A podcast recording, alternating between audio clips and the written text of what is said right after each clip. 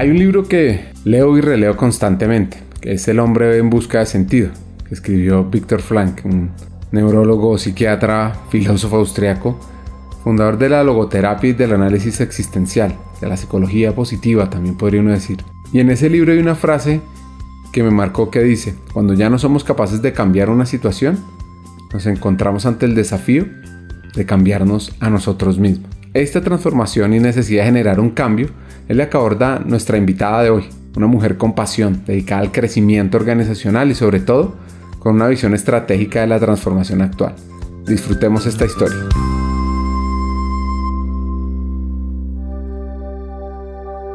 Hackers del Talento, más que un podcast, es una comunidad. Una comunidad que aprende a partir de las historias de CEOs, de líderes de talento humano, de influenciadores y pensadores, donde ellos nos comparten sus aprendizajes, sus historias de vida, para que juntos humanicemos las compañías en América Latina. Disfruten el episodio.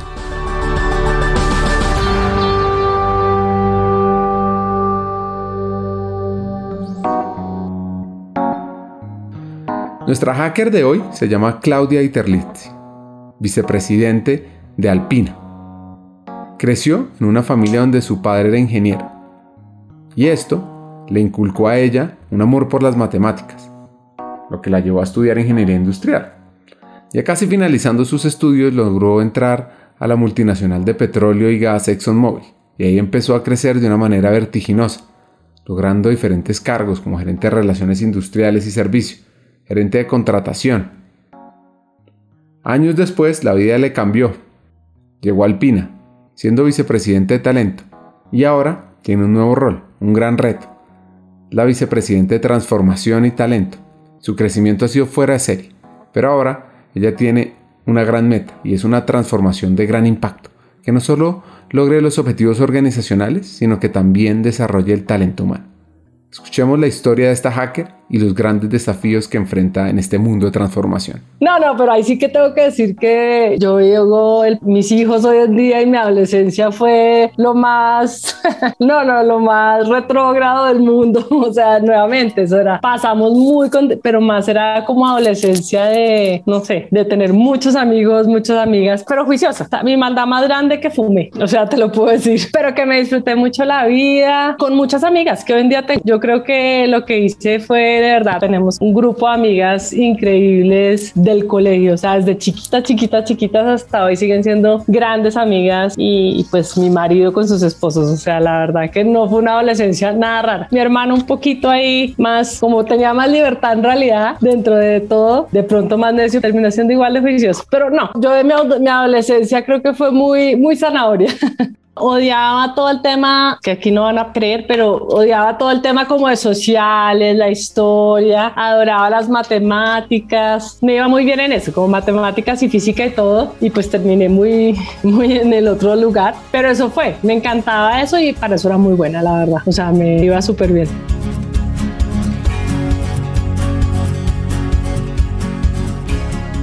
Claudia decide ingresar a la universidad pero ella ve esta decisión más que una lección, un reto.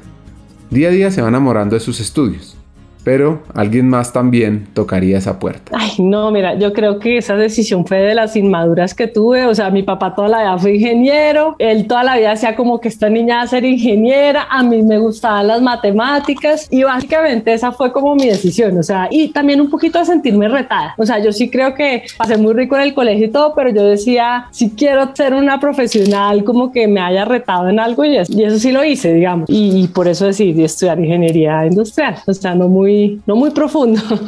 y en la universidad medio duro, o sea, pues precisamente porque no tenía como ese hábito de estudiar, sí, como entonces yo estudiaba para un quiz como para un parcial, o sea, con mi esposo, pues que yo me novié con él en segundo semestre, él me decía, pero si estudias tanto, ¿por qué tan insegura y tan miedosa de tus exámenes y todo? Y tenía que ver con eso, o sea, que de verdad no estaba habituada a estudiar como tan juiciosa, ahora sí como para algo mío. Yo como que el colegio lo sentía muy, no, no, no tan mío, te, lo digo. En cambio, la universidad, como que yo dije, esta sí ya va a ser mi vida y me costó trabajo habituarme a estudiar a eso. Finalmente, bueno, pues finalmente lo logré y pasé espectacular, pero pues básicamente eso en la universidad.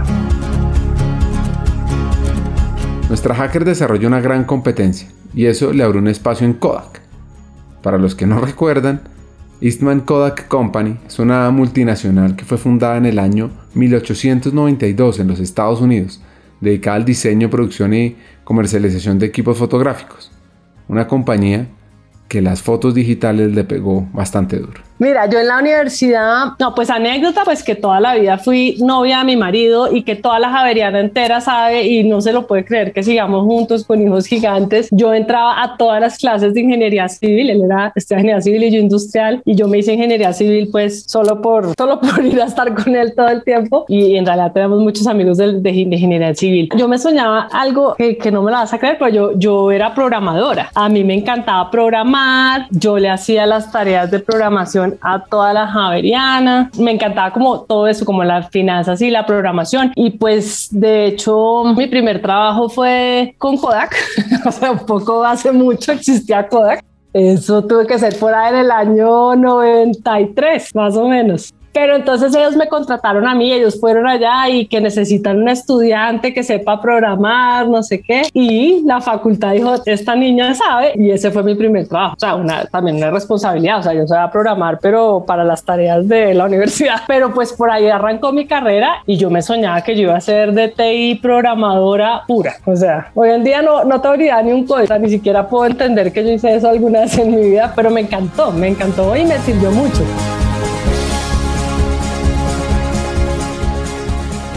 En el año 1995 a Claudia le ofrecen una oportunidad inimaginable, dado que había logrado desarrollar una habilidad muy especial, es llamada por Exxon. Pues mira, a mí me contrataron en Exxon cuando me gradué, me contrataron por un amigo, porque a mi amigo le iban a sentar ahí a un examen de programación y él se levantó y dijo, no, o sea, esto, esto, esto es para mí, o sea, este, este trabajo no es para mí y me recomendó en, eh, de la Javeriana, un amigo de ingeniería industrial, se llama Jessit Méndez. Y fue de suerte que yo llegué a Exxon en ese momento a la ESO y me hicieron efectivamente mi examen de programación y pues entré por ahí. O sea, yo la verdad entré nada que ver por recursos humanos, entré al área financiera, pero tenía que saber de programación. En esa época, toda la gente como del área financiera de, de la ESO eran como de mi edad todos. Yo los sentía viejitos, viejitos. Hoy en día son mis amigos, todos pensionados, pero mis amigos del alma porque yo entré sola ahí con un grupo de todos de mi edad, de 50 años. Yo los veía viejitos, viejitos. Y ahí les ayudaba muchísimo a todos. La verdad, eso fue como, esa era mi razón de ser de ese pues, como facilitarle a todo el mundo la programación, los reportes, pues yo arranqué por un mundo muy distinto al que hoy estoy en recursos humanos.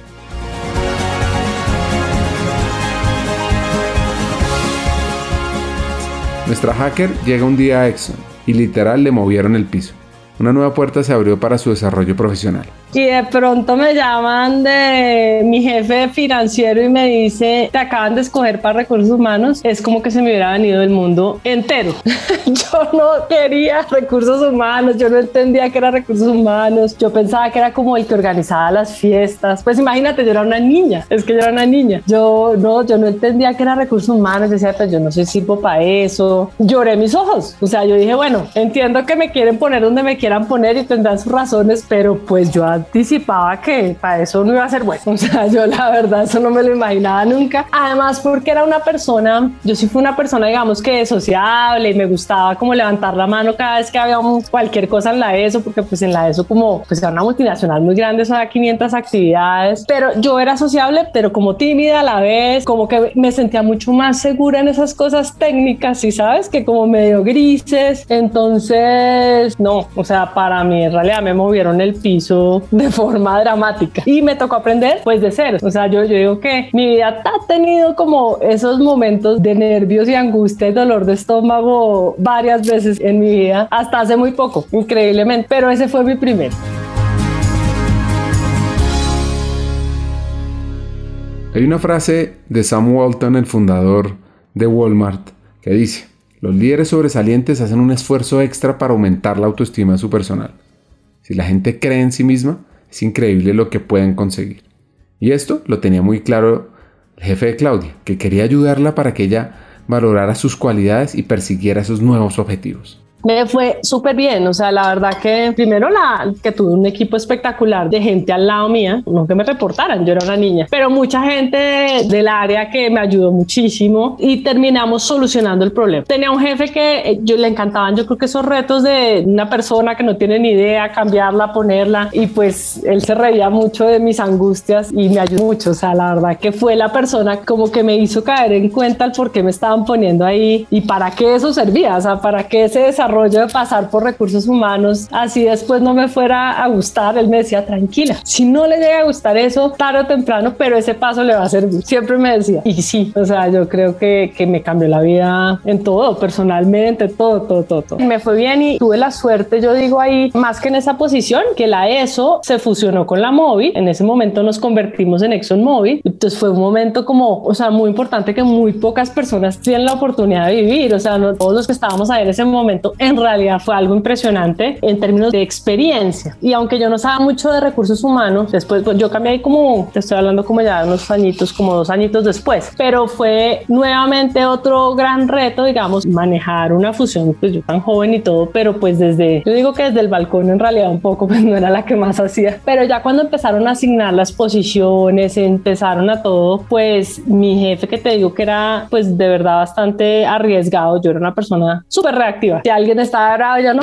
pues si está bravo, pues sálgase de esa cosa. Yo en realidad era una persona reactiva. Y mi jefe me dijo, ahora eres la de relaciones laborales. Y dije, no, ahora sí terminé, yo tan reactiva y tan todo. Y él me dijo, vas a aprender, vas a aprender. Y ya ahí fue cuando le cogí muchísimo el gusto a recursos humanos. Empecé a entender que, pues primero que me pareció súper estratégico, o sea, todo el tema de relaciones laborales, más ese momento de fusión, más, digamos que entender a las personas, la verdad, o sea, entender cómo a través de las personas tú puedes lograr resultados. Fue como el momento en el que yo dije, hoy en día no me cambiaría por nada el mundo de recursos humanos.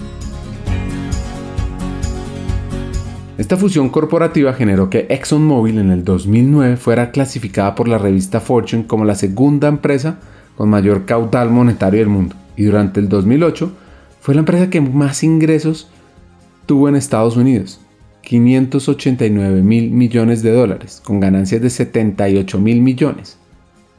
Pero esta posición se construyó desde su génesis, donde Claudia lideró el equipo en Latinoamérica para lograr excelentes resultados? Uy, muchos. Nosotros teníamos, imagínate que cuando fusionamos la ESO y la móvil, la ESO venía con, con la USO, digamos como sindicato, y la móvil tenía un sindicato de base. En ese momento era prohibido tener varias convenciones colectivas y nos tocaba fusionarla en una. Eso era como fusionar dos Biblias. O sea, eso era como, eso en realidad era un reto gigante, gigante, pues porque eran dos convenciones colectivas de muchos años, de dos sindicatos muy importantes para cada compañía, pero pues teníamos que volverlo uno. A negociaciones de seis meses, de siete meses, con todas las dificultades del mundo. Tuvimos muchas cosas, teníamos que negociar esa convención. En ese momento pues teníamos la ESO y la móvil en Colombia, fue una de las pocos países, éramos dos de todo. Entonces teníamos 28 plantas en vez de 14, teníamos dos de todas las posiciones. Y pues ese fue el momento en que nos tocó hacer toda una reestructuración. Y pues digamos que yo estando de relaciones laborales, el tema pues era, estaba muy en mis manos, digamos, trabajar con todo el mundo el cómo queríamos, el que teníamos que hacer, en cómo reestructurábamos, pues que fuera un tema que nos mantuviera el negocio a flote. Si sabes, no podamos, nosotros no podemos tener una pelea continua con los sindicatos porque estábamos eliminando 14 plantas. Tuvimos que hacerlo muy trabajando en equipo, pero con muchos momentos difíciles, o sea, sin duda de posiciones muy contrarias en ese momento, pero pues eso fue, o sea, yo, pues lo que te digo, o sea, en relaciones laborales y en talento, yo creo que uno nunca deja de aprender, esa es la verdad.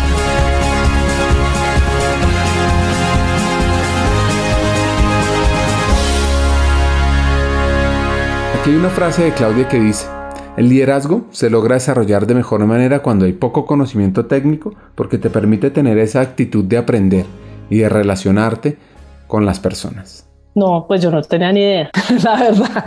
No, no, mira, yo hoy en día incluso creo que en ninguna posición se necesita, y sobre todo de liderazgo, yo creo, se necesita, porque hay algunas posiciones muy de conocimiento, pero hoy yo soy de la teoría que liderazgo, incluso creo que uno lo logra mucho mejor con menos conocimiento técnico, porque uno empodera mucho más, porque creo que uno construye mucho más con las personas, y pues yo sé que esto es para más adelante, esto sí lo aprendí que hace muy poco, pero yo creo que el tema de uno poderse ser más vulnerable, si sabes, cuando yo después de 25 años cambié de posición a una que no tenía ni idea, pues que tú sabes que es operaciones, me di cuenta que el error más grande de un líder es terminar tomando todas las decisiones al final. Y no es como que uno no se las tiene que saber todas porque ese líder ya, yo que ya está muy obsoleto. No, yo, yo no creo. Yo no tenía ni idea de relaciones laborales, pues cuando me pusieron tampoco era abogada, pero no, yo creo que uno tiene que aprender el, porque yo creo que se, se trabaja mucho más con el sentido común, ¿sabes? El tema de relaciones laborales, eh, el tema de entender el problema detrás de lo que defienden las personas y de lo que uno tiene que defender, más allá de poner pues el código enfrente. Es más, creo que poner el código enfrente muchas veces nos genera más problemas que solución. Creo que ese es el último momento que uno debe, que uno debe utilizar. O sea, entiendo que hay un momento al final de ya el problema o algo pues que termina siendo un tema legal. Pero si a mí me preguntas, muchas veces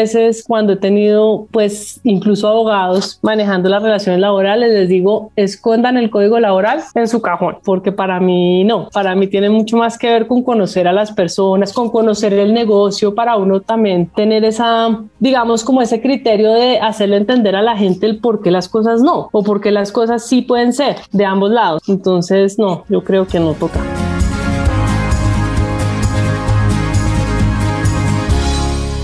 Claudia afirma que para llegar al éxito depende más del equipo que te rodea que de uno mismo.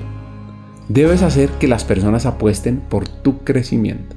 No, yo, yo creo que se necesita mucho esfuerzo y todo, pero también yo digo que, no sé, yo creo que algo de suerte, algo de, de ser una persona, digamos, un poco al servicio de las personas. Siempre pienso que el éxito de uno depende mucho más de la gente a su alrededor que de uno mismo y creo que eso fue lo que me dio la oportunidad de tener una posición mayor. Yo no digo que, claro, pues que, que, tienes que tener buenos resultados, pero sin duda, pues es como la gente que tienes a tu alrededor que sí te ayuda a decir, eh, yo me le juego a que Claudia sea la siguiente persona para esto y además le voy a ayudar. O sea, la verdad que tener esa posibilidad, pues yo creo que una mezcla de, no, no, no podría decir que, oye, el ABC para subir o nada, no tengo eso. Sin embargo, te digo que fue, es contradictorio un poco. Si sabes, uno, a mí las relaciones laborales me encantaban y, y pues yo las tenía para todo Latinoamérica y entonces mi vida era como una montaña rusa. Todos los días pasaba algo en alguna parte del mundo la creatividad de los caribeños, entonces generaban unos rollos y problemas que yo siempre tenía que ir y mirar qué pasaba y cómo lo solucionábamos. Era súper movida y a mí eso me encanta, como esa adrenalina de tener que solucionar problemas. Y cuando pasé a la posición global, sin duda, digamos que importante en términos de, pues, como crecimiento personal, profesional, es una posición, son mucho más organizadas, si sabes, son muchas más planeadas, mucho más calmadas, son posiciones que tú casi que por ser precisamente una multinacional y en el área en que yo estaba, sobre todo porque yo, yo estaba en el área global de compensación, era algo que tú puedas planear mucho. Y después de yo haber vivido las relaciones laborales de, no sé, 23 países, me costó. Nuestra hacker recibe una llamada y toma una decisión.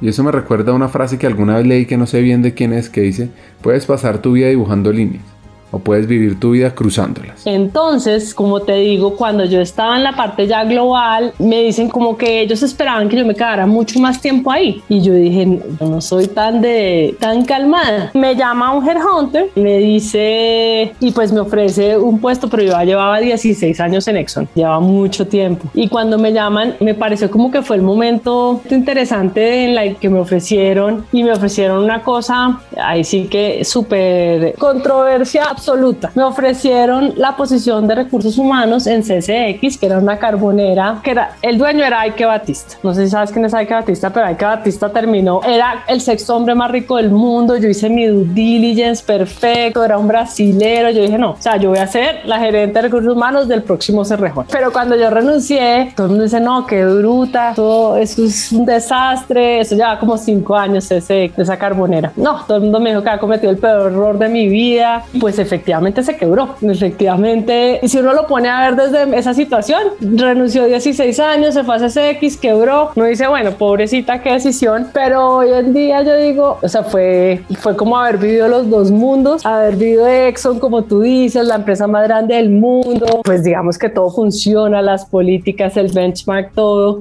a tener que pasar a una empresa Greenfield total, donde me tocaba empezar a entender, ah, por eso era que existía la política en Exxon y, ah, esa toca ponerla. Como que empecé a ver el otro mundo y a tener lo que ordenar y a tener que vivir el caos real, a tener que vivir una cultura, una no cultura, porque nos trajeron de todos lados. De hecho, me tocó traer mucha gente. Yo traía una persona Coca-Cola, una de Cerrejón, otra de Drummond. Entonces, después de que yo no tenía ni idea lo que era trabajar en una ExxonMobil, a todo el mundo era con camiseta, toalla, todo tenía era una cultura impresionante. Pues llegué a una donde nada, donde tú no vivías, había cero, cero empoderamiento y tocaba crearlo, pues esa era mi labor. Como con la angustia aquí de que todo el mundo decía, está bruta, ¿cómo fue a tomar esa decisión?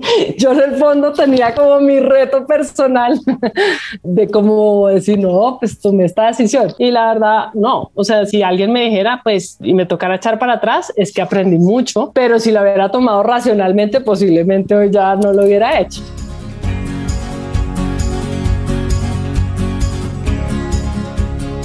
Claudia ingresa al PINA después de una búsqueda de trabajo no tan larga, pero sí angustiante. Durante este periodo tuvo diferentes pruebas, pero entendió que lo mejor era mostrar su coraje.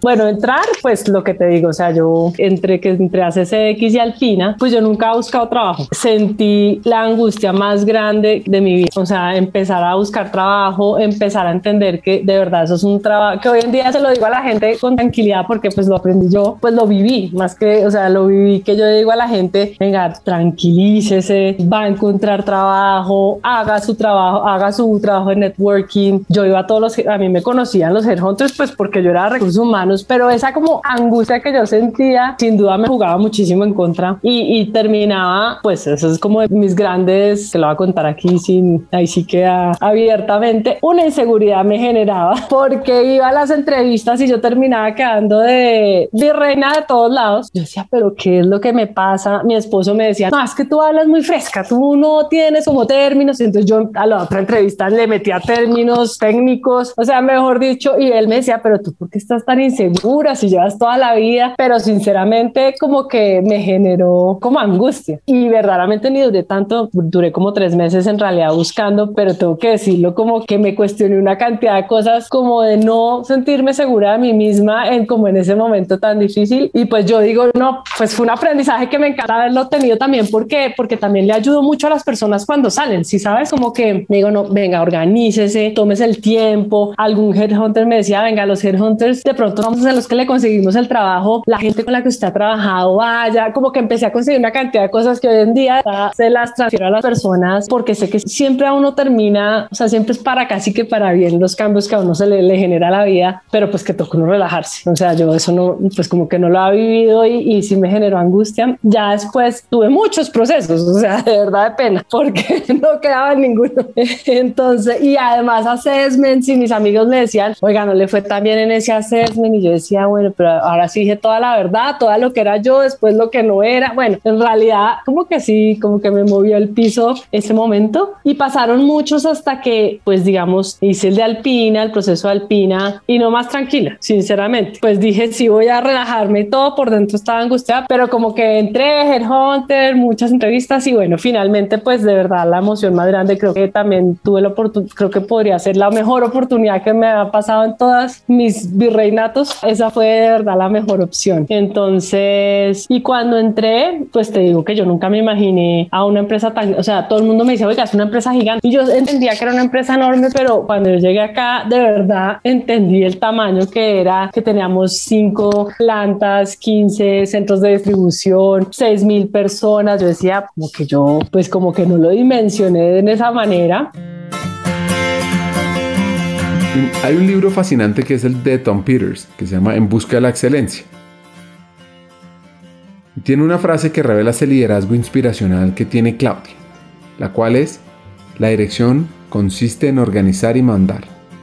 El liderazgo consiste en nutrir y mejorar. En el fondo me lo dice. Y ahí también me sentí, pues porque yo siempre digo, pucha, uno llega a todos estos puestos y todo, pero pues uno como que, claro, normalmente nos ven como que somos el ejemplo, somos todo, pero pasamos por dificultades y por unas cosas como al interior que uno le toca ir matando. Y una de esas fue que nosotros teníamos como un coach del comité directivo. ¿No? Porque nosotros sí nos habíamos propuesto que para transformar la cultura necesitábamos transformar la forma de conversar de las personas. O sea, que hasta que eso no se logra, digamos, no hay una transformación cultural. Pero dentro de ese coaching de comité directivo, obviamente que íbamos recibiendo retroalimentación. Y un día me dice el coach como, es que yo creo que tú no estás agregando el suficiente valor dentro del comité directivo. O sea, yo me quería morir. Yo, bueno, y entonces dije, bueno, ¿qué significa eso? Entonces él me dijo, no, mira, tu jefe, él está esperando que todo el comité directivo participe en las decisiones del negocio, tú eres parte del comité directivo, pero de verdad te digo que yo venía de una otra tema de, de corporación y yo dije, ah, ok,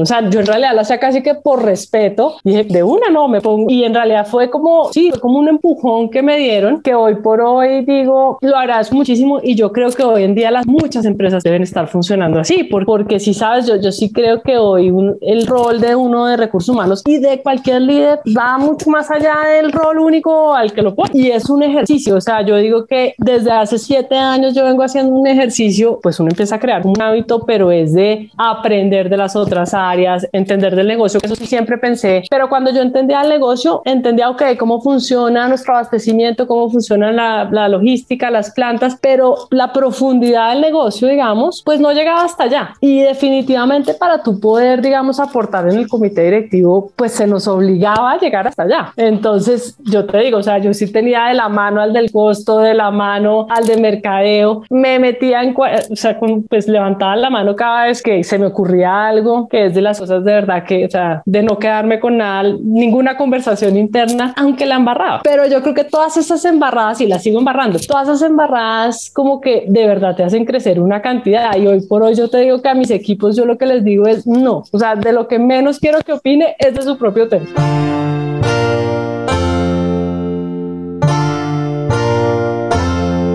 Nuestra hacker afirma que el futuro de la diversidad se va a basar en escuchar a las personas con diferentes conocimientos que permitirán construir y generar innovación.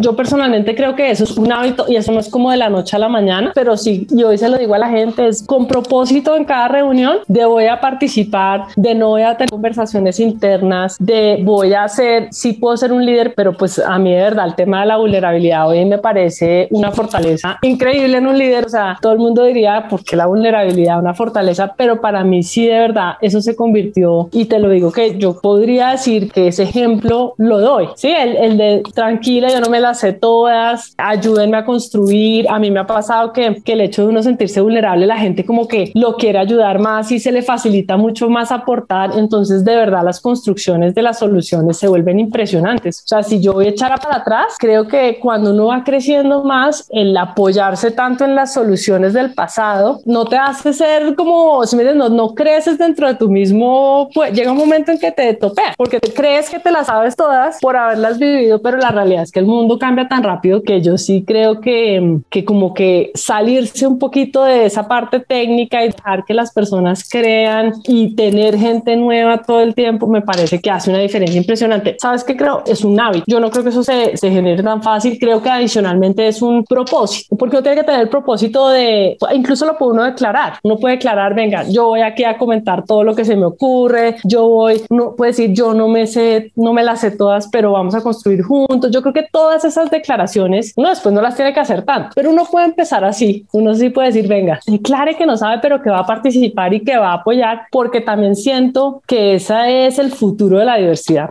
si tú me preguntas a mí, el futuro de la diversidad va a ser poder em, empezar a oír personas diferentes en conocimiento, pues sí, digamos que sí, mujeres, raza, etcétera, pero sobre todo de conocimientos y formación diferente que uno necesita abrirles la oportunidad a oír. Entonces creo que pues es como entre en dos vías.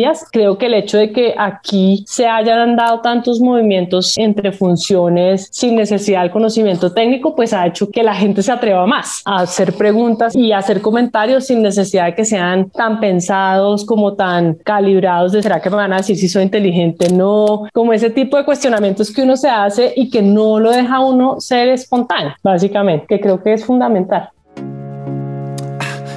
Hagamos una pausa. Hackers del Talento busca humanizar las compañías, compartir experiencias y mejorar la realidad laboral en Hispanoamérica. Necesitamos de una comunidad, porque solos imposible. Así que tu apoyo es fundamental. ¿Cómo? Compartiendo nuestros episodios por WhatsApp, por las redes sociales, suscribiéndote a nuestras plataformas y comentando. Ya hay varios que se han montado en esta comunidad. Gracias a Crip Bogotá por tu apoyo y cerramos esta pausa. Continuemos con el episodio.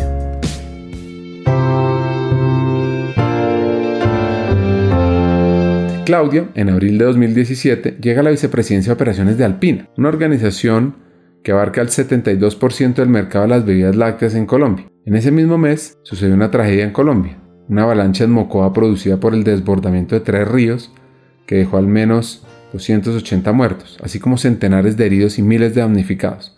Sin lugar a duda, Alpina ayudó a los habitantes de esta región del país. No, no, de hecho, yo a veces cuando mi jefe le preguntan eso, él dice todo lo contrario. No fue por ser ingeniera. No, no, yo creo que él cree en eso que te acabo de decir. Yo sí creo que él cree en que, en que el liderazgo está, eh, digamos, conseguir a través de las personas los resultados. También cree que esa parte técnica, esa parte técnica, digamos, al contrario, te limita a tener nuevas posibilidades de ver lo que tú haces. Y de verdad que sí, o sea, yo personalmente digo, yo creo que cuando ya tú estás liderando un área, lo que te digo, o sea, yo aprendí a liderar no a través de lo técnico, sino a través de las personas y eso para mí, eso es un aprendizaje de hace cuatro años. O sea, no, no que uno nunca lo hiciera, pero que solo, solo, solo fuera a través de las personas y de hacer preguntas y de que a uno le expliquen, porque cuando a uno le explican también uno genera aprendizaje a los demás y de tener la tranquilidad de incluso, ¿sabes qué? De ponerme metas que parecen inalcanzables para personas que tienen la experiencia. Entonces pasaba que como yo no tenía tantas limitaciones porque no me conocía todo el detalle, pues entonces ponía metas grandes. Y, al principio decía, no, Claudia, no, es que tú no tienes ni idea, eso no, es, olvídate eso, pero la realidad es que decíamos, intentémoslo, pongámosla y vamos a mirar y en el fondo la gente empieza a trabajar para esas metas y se logran, si sabes, como que no todas, pero creo que da la oportunidad de pensar en, en opciones, o sea, yo a veces le decía a mi jefe, ¿será que la ignorancia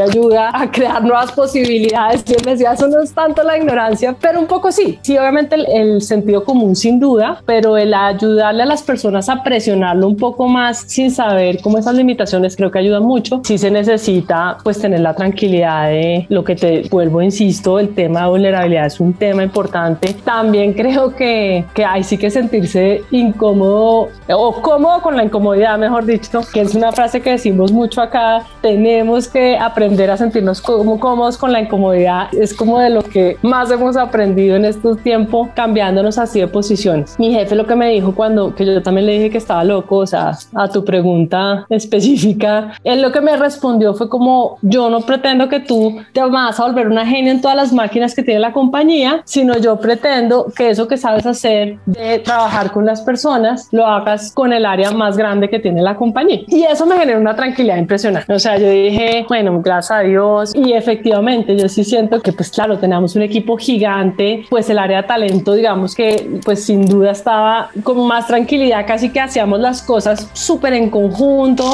Y fue eso. Yo creo que es básicamente eso. Aprender no tanto a manejar desde lo técnico, que también creo que ayuda a una capacidad que yo creo que se va a necesitar mucho en el futuro, que, tiene que ver con que las cosas están cambiando tan rápido que sabes que como que la historia de lo que uno sabe, no que la experiencia no sirva, pero posiblemente la parte técnica que uno conoce va a cambiar demasiado rápido.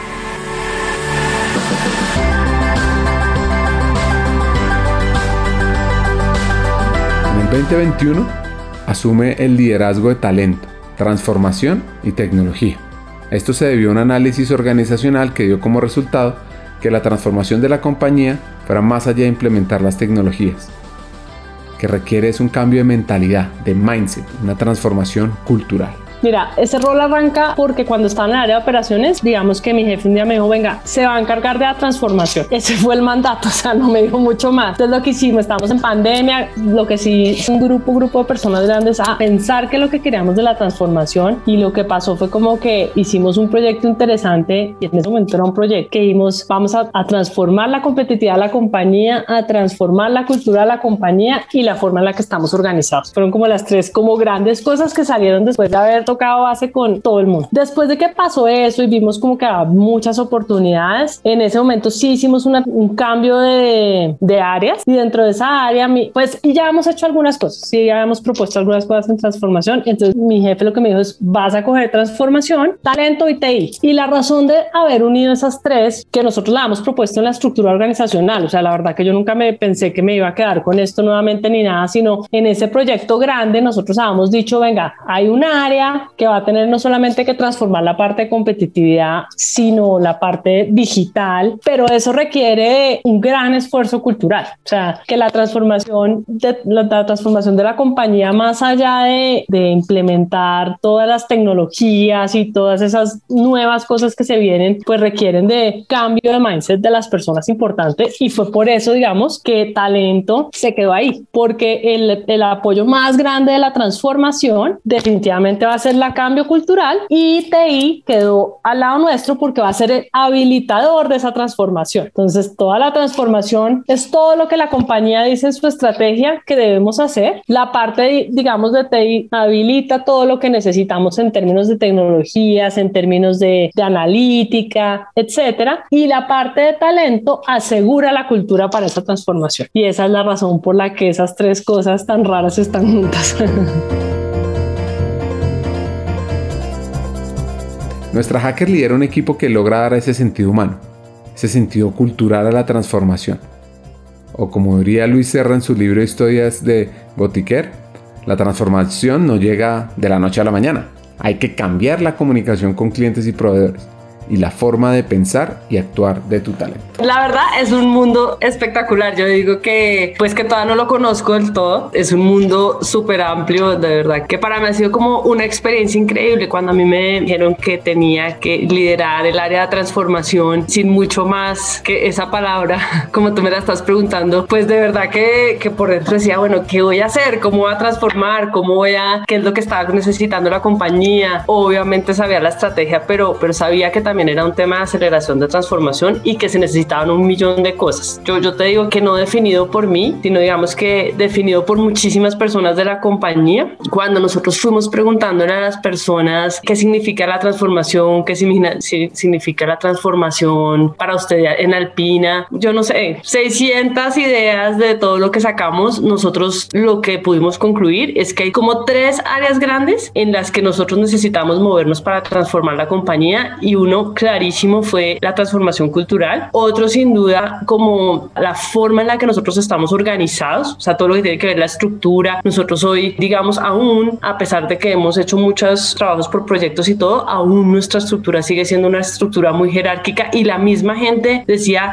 eso necesita cambiar para hacerlo diferente. Y el otro tercer tema, digamos, que, que salió muchísimo, pues fueron las capacidades. Sí, como necesitamos ser más competitivos, o sea, cada vez hay más y más y más competencia, más nuevas empresas, nuevas formas de hacer las cosas que sin duda necesitamos aprender y transformar dentro de la compañía. Y fue la forma en la que nosotros lo, dijimos. Y en ese resumen suena sencillo, pero hay una cantidad de retos detrás de esas tres grandes como palancas que yo te diría que cuando uno las mira, yo, yo siento que son casi que todas las empresas las que estamos finalmente yéndonos por ahí para transformar a las compañías.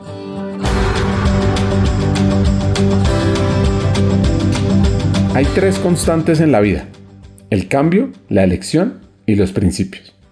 Este concepto de Stephen Covey lo explica muy bien Claudia cuando narra los pilares de la transformación en esta compañía de lácteos, donde existen cambios constantes o necesarios, y donde se debe generar esa transformación asegurando el desarrollo de la gente y entendiendo los principios o valores organizacionales. Pues mira, nosotros, y, nuevamente te digo que ninguno de los que trabajamos en la transformación fuimos expertos y de pronto eso mismo nos hizo como estar como ávidos de aprender por dónde empezamos y lo que nosotros dijimos es perfecto, vamos a, lo que vamos a hacer es que vamos a hacer grandes grupos de qué nos imaginamos de la cultura. Yo, yo te digo, hoy en día un tema de cultura enorme que tenemos nosotros, un plan muy grande, pero te quiero decir que más o menos 150 personas participaron en cómo nos imaginamos nosotros todos los líderes, cómo deberíamos ir transformando la cultura. Entonces, yo te puedo contar en rápido, digamos, en temas de cultura, lo que nosotros hicimos fue imaginarnos la cultura, pues primero como definida como, nosotros le decimos como todos esos, la suma de todos esos micro hábitos que tenemos todas las personas de la compañía. Eso es como lo que dijimos, ¿qué es eso? Que, que se repite en todos lados de la compañía y que además no son buenos, que deberíamos estar modificando hoy para generar esos cambios. Entonces, con base en eso, lo que dijimos es, pues venga, vamos desde el principio de,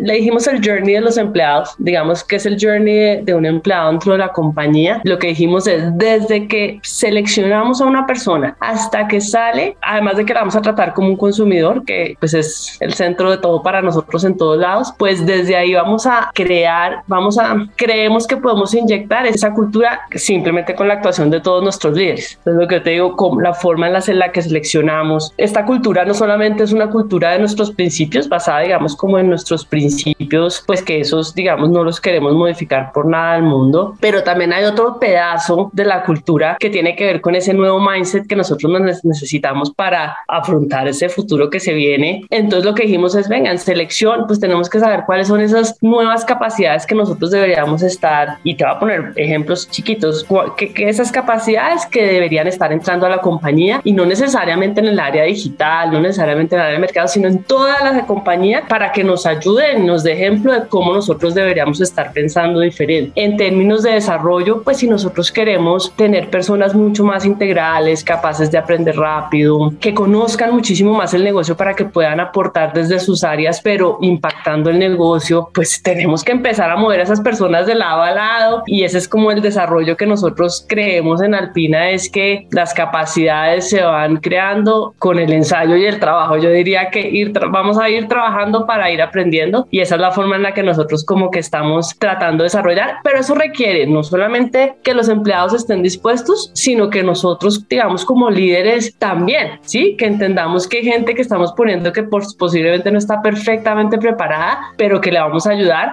a que aprenda desde sus ojos y que lo vamos a valorar de la misma forma de que fuera un súper experto que normalmente uno siempre está acostumbrado a traer ese experto perfecto, no sé qué, no, nosotros creemos en que las ideas de todos, digamos, ayudan a, a, desarrollarnos a todos, porque a veces nos hacen preguntas como tan triviales y le cuesta a uno trabajo contestarlas, porque ya la costumbre ya no lo hace a uno pensar el por qué hace a veces las cosas, entonces creemos en eso. Y en términos de organización, pues yo te digo, pues nos estrellamos mil veces, o sea, nosotros nos soñábamos una estructura por nodos impresionante y cuando la fuimos a mostrar, pues nadie ni la entendía, o sea, todos nos dijo, más o menos devuélvase, vuelva y haga otra cosa y entonces entendimos que eso se tiene que hacer de a poquitos, o sea, esa estructura vertical, claro que queremos llegar a una mucho más plana, mucho más integral, pero, pero sabemos que tenemos que ir de a pocos. Me encantaría haberte podido mostrar una, hoy por hoy, cómo estamos trabajando por nodos, ahí sí que nadie los entiende, pero nosotros no los creamos. Fuimos, fue creando muchos líderes con muchos proyectos, gente que casi que voluntaria se iba metiendo en muchos proyectos. Hoy tenemos más de 300 personas trabajando en palancas para la estrategia de diferentes áreas, de diferentes experiencias y no han cambiado la estructura formal, pero la informal dentro de la compañía pues es una telaraña. Entonces creo que a pesar de que no hemos cambiado verticalmente, estamos practicando el cómo hacer ese cambio a futuro de haber roto tantos hilos y de tener tantos jefes y de servir a tantas áreas. Entonces yo creo que vamos, nada de lo que te he contado está terminado. Estamos en ese proceso, pero eso es lo que más o menos hemos avanzado. Nosotros llevamos solamente como unos 10 meses, digamos. Para nuestra hacker, el modelo de transformación que se está desarrollando en Alpina ha logrado muchos cambios. Las personas entienden que ya no trabajan para una sola área, sino para toda la organización lo que les permite intervenir en varios proyectos y conocer más del negocio y su dinámica. De verdad que cuando al principio lo pintamos y todo, de verdad salimos frustradísimos porque los que lo estábamos haciendo, que éramos muchísimas áreas, lo entendíamos perfecto el cómo imaginarnos y todo, pero explicarlo fue tan difícil explicarlo incluso que por eso nos dieron vaya y trabajé otra vez. Pero mira, y tienes toda la razón, lo que nosotros dijimos es perfecto, no, vamos de a poquitos, vamos cogiendo áreas donde, por ejemplo, áreas como el mercadeo, donde no necesariamente trabajan a nivel de producto solamente su comunicación, no, vamos a dejar que los líderes de nuestras categorías sean como los gerentes generales pequeños de toda la categoría, es decir, que tienen que entender de manufactura, tienen que entender de logística, de calidad, tienen que saber sus estados financieros de su propio producto. ¿Eso qué significa? Pues que tienen que trabajar con todas las áreas, porque no pueden traer un producto que para nuestro consumidor sea un sueño, pero que de pronto ni genere un ni genera satisfacción correcta, ni sea posible de pronto trabajarse en una manufactura. Es decir, tiene que tener ese conocimiento completo. Eso sí, eso obligó, digamos, a ya empezar sin necesidad de tener jefes, supervisores, asegurar que se generen resultados de manera muchísimo más transversal. Y esos son pinitos que te estoy diciendo que estamos haciendo. Pasó también personas que trabajaban en nuestra dirección ejecutiva que terminaron volviéndose dueños de la marca Alpina. Entonces le reportan al vicepresidente de mercadeo, pero la, nuestra directora, por ejemplo, ejecutiva, es la dueña de la marca Alpina. Tienen que trabajar juntos todo el tiempo, porque si la dueña de la marca Alpina tiene que asegurar que además todos nuestros productos hablen también como Alpina, aunque tengan su propia marca como Bonjour, como Alpinito. Entonces, si te das cuenta, empezamos a integrar. ¿Por qué? Porque el primer reto grande sí es romper silos. Ya ahí hoy en día diciendo vamos pasito a pasito, ese rompimiento de silos, de entender que tú no eres el único jefe de tu propio equipo, de entender que entender el negocio mucho más integral para poder opinar de manera transversal pues es fundamental. Y eso lo que hicimos fue fuimos obligando de alguna manera entre comillas a que se necesiten personas entre áreas con mucho más como con mucha más fuerza sí porque el resultado tuyo sí aunque siempre ha dependido de los demás como que antes nosotros trabajábamos muy por el objetivo individual. Hoy por hoy pues estamos trabajando por objetivos muy generales y transversales. Además de todo pues el hecho de, digamos que el hecho de haber tenido, nosotros hoy tenemos como toda nuestra estrategia de todos los proyectos de transformación en una sola área, digamos que, que está en mi área, hoy, hoy en día mi área se llama transformación y talento. Hoy por hoy lo que nosotros hicimos fue, venga, vamos a, a ponerle sponsors, líderes a, a todas estas iniciativas que están apuntando a nuestra estrategia, pero no necesariamente el 100% de los sponsors son sponsors naturales, digamos, dentro de la compañía. Y adicionalmente, lo que dijimos es esos nuevos líderes y sponsors de esos proyectos vamos a escoger gente interfuncional. Entonces hoy lo que yo te digo, o sea, aparentemente Cultural debería estar trabajando Talento, que es una iniciativa grande de la compañía, y la están trabajando 150 personas de la compañía. Yo no tengo 150 personas hoy que me reporten de solo talento. Entonces, para hacerte una idea, que fueron, fue pasando eso sin necesidad ni siquiera cambiar las estructuras. Con un, eso sí, yo te diría que como con una guía clara a los líderes, que nuestra gente no solamente, digamos, está trabajando en la parte, digamos, de cada una de nuestras propias áreas, pero que adicionalmente tiene una responsabilidad enorme para trabajar en proyectos de las otras que se llaman palancas e iniciativas y tienen, digamos, como esa libertad de estar trabajando en otras áreas.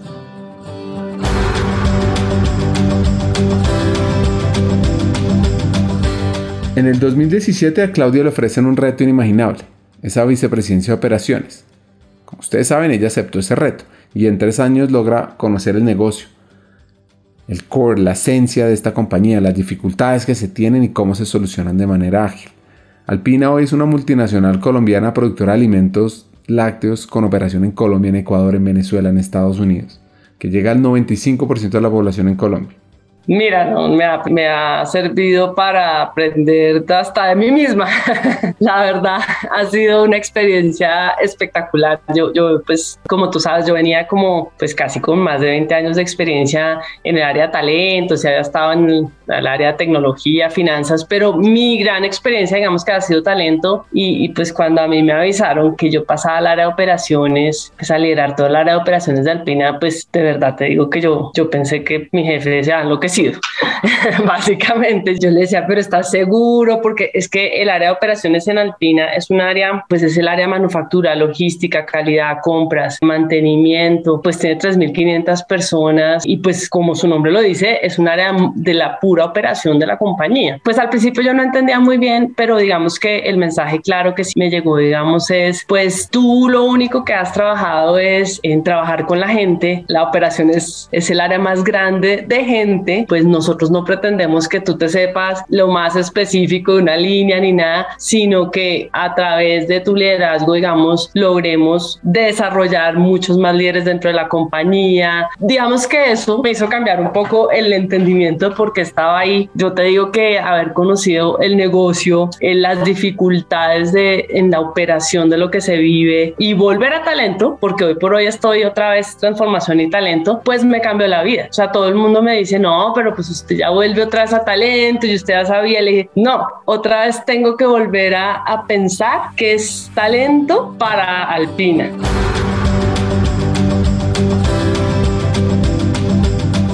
Escuchen este tremendo hack. Antes de conocer el talento se debe conocer el negocio.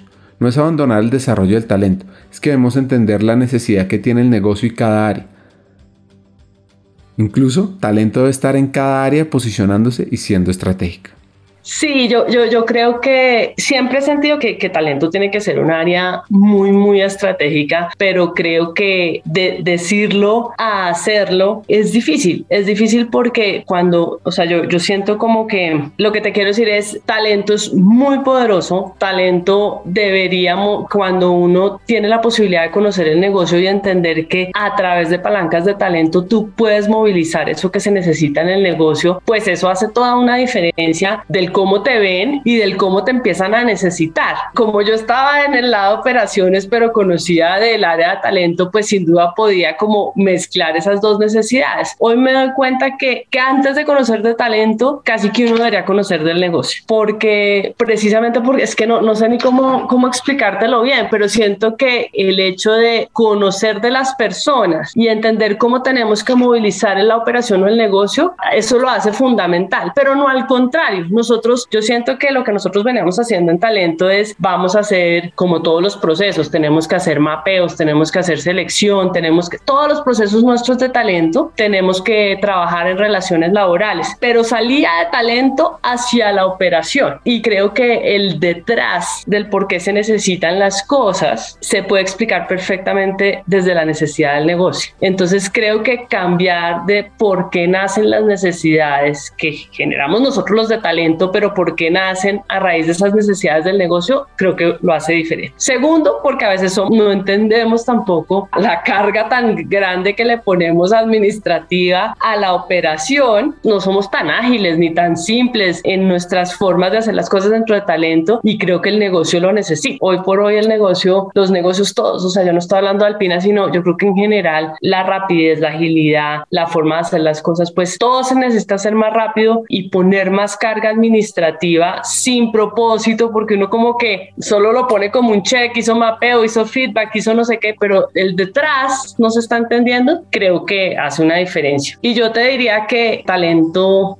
hoy por hoy siento que talento no puede estar, tiene que estar dentro de las áreas, o sea, más que ser centralizado, operar desde una oficina, creo que tiene que ser parte integral de los negocios para poder movilizar a las personas, sobre todo por esos grandes retos que se nos vienen. Yo creo que talento está, o sea, su relevancia está siendo otra hoy en día. Yo creo que, que talento se volvió crítico para la cantidad de capacidades nuevas que necesita la compañía para afrontar el futuro. Más cuando empresas, digamos, digamos Alpina, pues Alpina viene siendo una empresa súper, súper exitosa. Modificar prácticas exitosas para prepararnos para algo desconocido es muy difícil porque tiene, uno, uno dice, bueno, pues yo soy una un experto en esto y me está yendo además bien yo, ¿por qué tengo que cambiar? Y eso nos pasa pues a todos, en todo lo que creemos hacer bien. Luego creo que talento se volvió pues una ficha por lo menos crucial para orquestar todo lo que se viene para el futuro.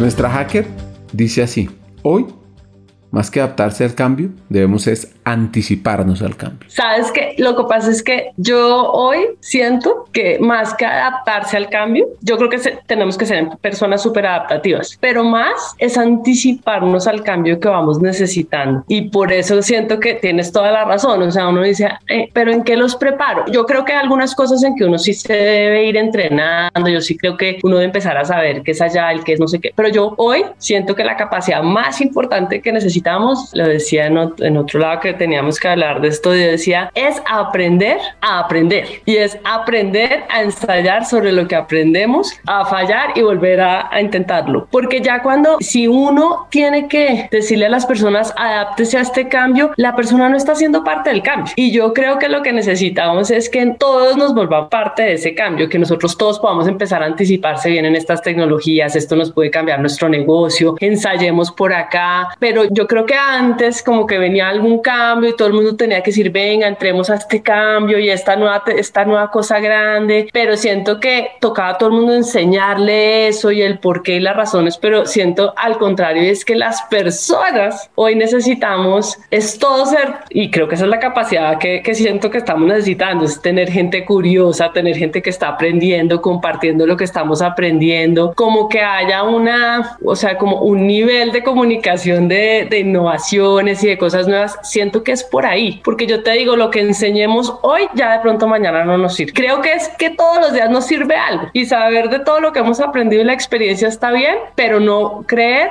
que estamos listos para mañana si paramos hoy de aprender. O sea, eso no es como antes que uno colegio, especialización y listo para el trabajo. Yo creo que hoy ese aprendizaje debe ser continuo y yo no digo ni siquiera carreras largas de super especial, no, pero mantener mantenerte actualizado, sabiendo lo que le está pasando a la compañía, a la competencia, a, esos nuevos startups. Es como esa capacidad de inquietud, la veo más importante que la de adaptarse hoy por hoy.